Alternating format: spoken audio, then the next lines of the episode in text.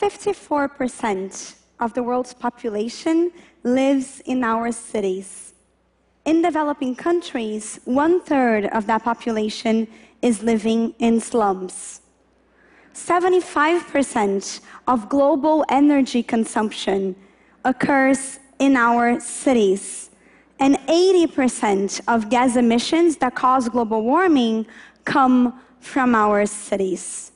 So, things that you and I might think about as global problems, like climate change, the energy crisis, or poverty, are really, in many ways, city problems.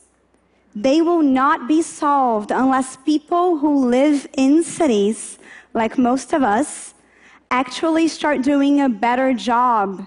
Because right now, we are not doing a very good one.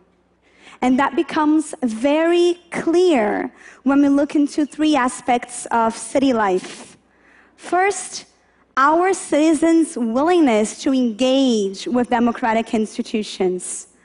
Second, our city's ability to really include all of their residents. And lastly, our own ability to live fulfilling and happy lives. When it comes to engagement, the data is very clear. Voter turnout around the world peaked in the late 80s and has been declining at a pace that we have never seen before.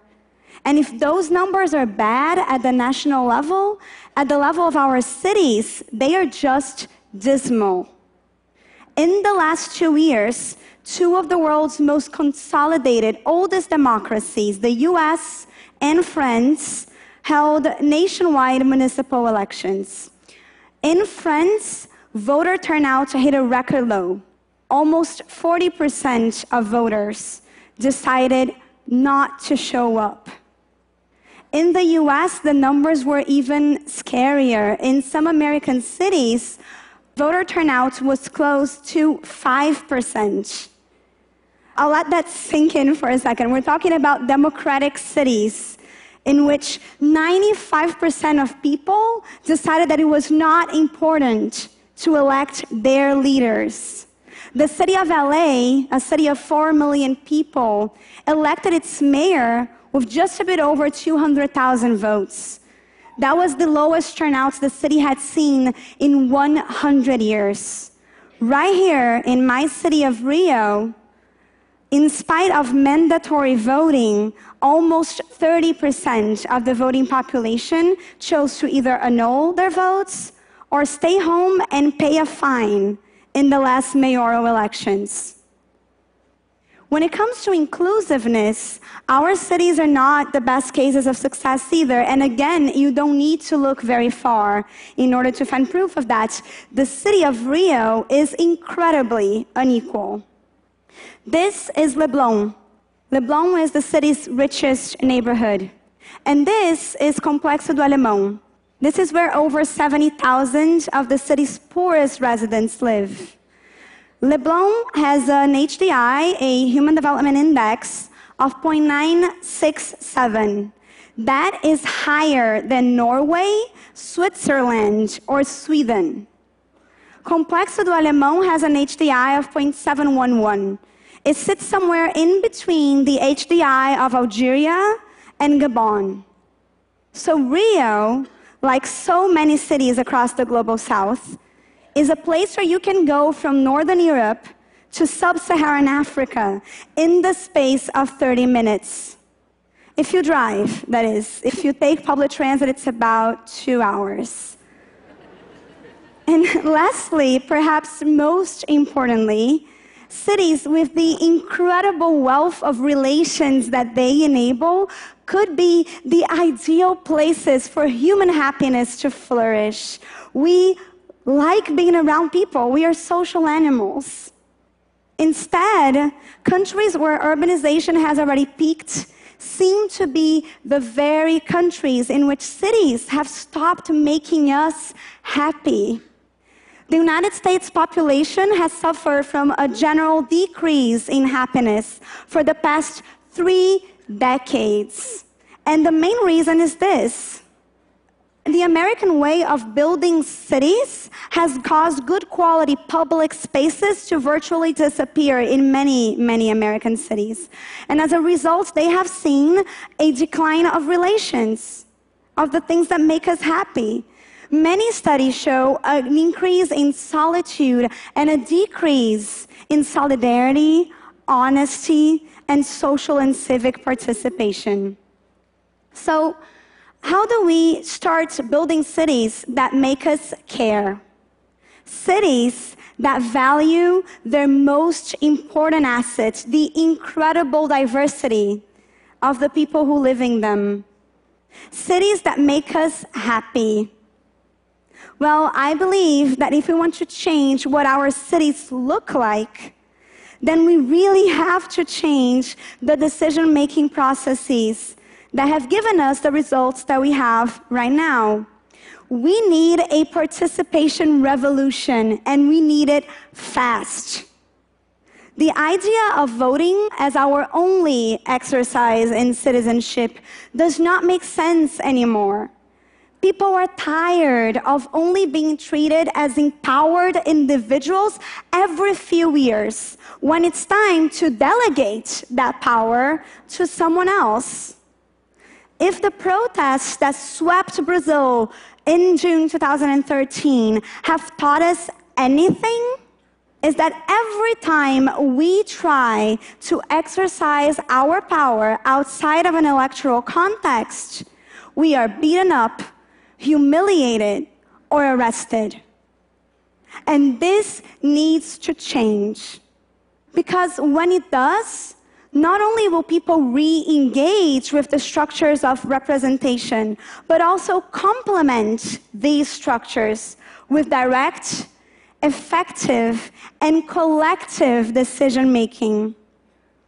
Decision making of the kind that attacks inequality by its very inclusive nature. Decision making of the kind that can change our cities into better places for us to live. But there is a catch, obviously. Enabling widespread participation and redistributing power can be a logistical nightmare. And there's where technology can play an incredibly helpful role by making it easier for people to organize, communicate, and make decisions without having to be in the same room at the same time. Unfortunately for us, when it comes to fostering democratic processes, our city governments have not used technology to its full potential. So far, most city governments have been effective at using tech to turn citizens into human sensors who serve authorities with data on the city, potholes, fallen trees, or broken lamps. They have also, to a lesser extent, invited people to participate on improving the outcome of decisions that were already made for them. Just like my mom when I was eight, and she told me that I had a choice. I had to be in bed by 8 p.m., but I could choose my pink pajamas or my blue pajamas.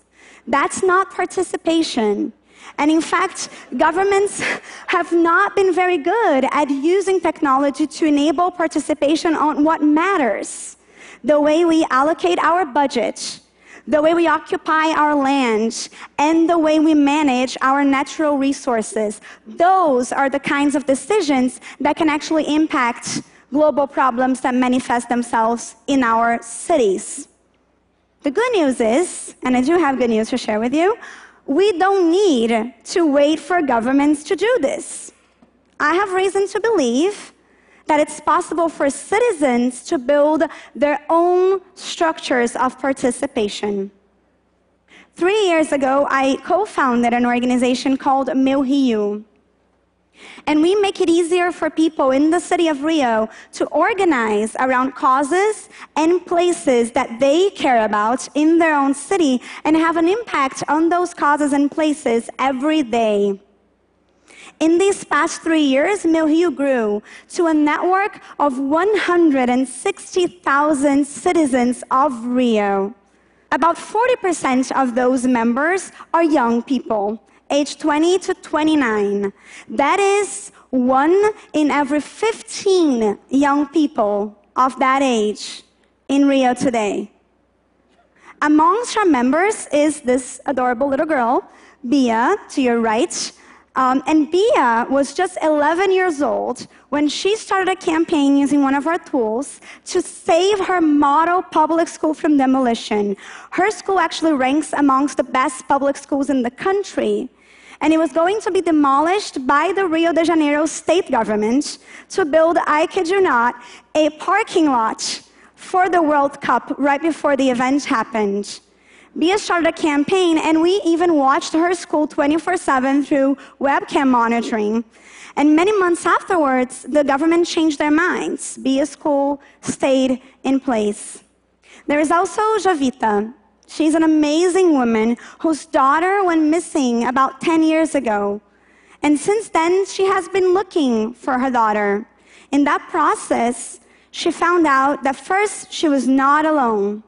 In the last year alone, 2013, 6,000 people disappeared in the state of Rio. But she also found out that in spite of that, Rio had no centralized intelligence system for solving missing persons cases. In other Brazilian cities, those systems have helped solve up to 80% of missing persons cases. She started a campaign, and after the Secretary of Security got 16,000 emails from people asking him to do this, he responded and started to build a police unit specializing in those cases. It was open to the public at the end of last month, and Jovita was there um, giving interviews and being very fancy. And then there is Leandro. Leandro is an amazing guy in a slum in Rio, and he created a recycling project in the slum.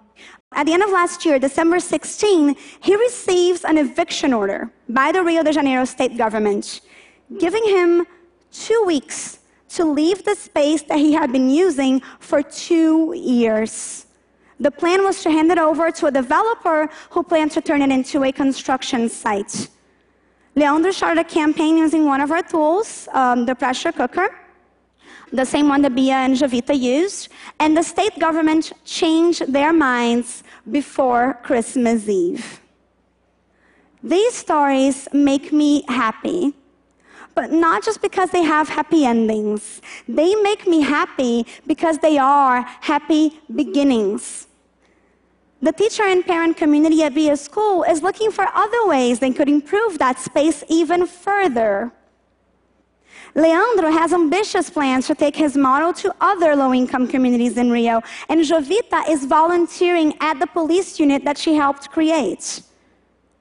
Bia, Jovita, and Leandro are living examples of something that citizens and city governments around the world need to know.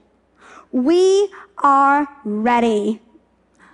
As citizens, we are ready to decide on our common destinies because we know that the way we distribute power says a lot about how we actually value everyone and because we know that enabling and participating in local politics is a sign that we truly care about our relations to one another. And we are ready to do this in cities around the world right now.